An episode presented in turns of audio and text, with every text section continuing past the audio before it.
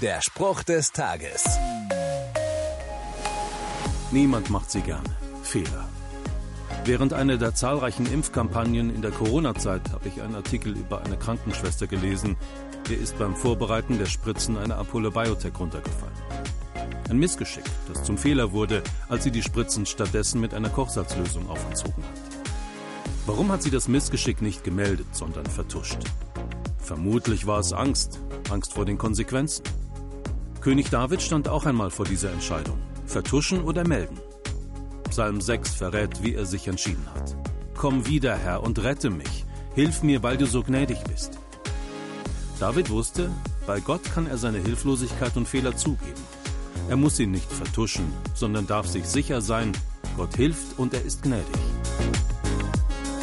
Der Spruch des Tages steht in der Bibel. Bibellesen auf bibleserver.com.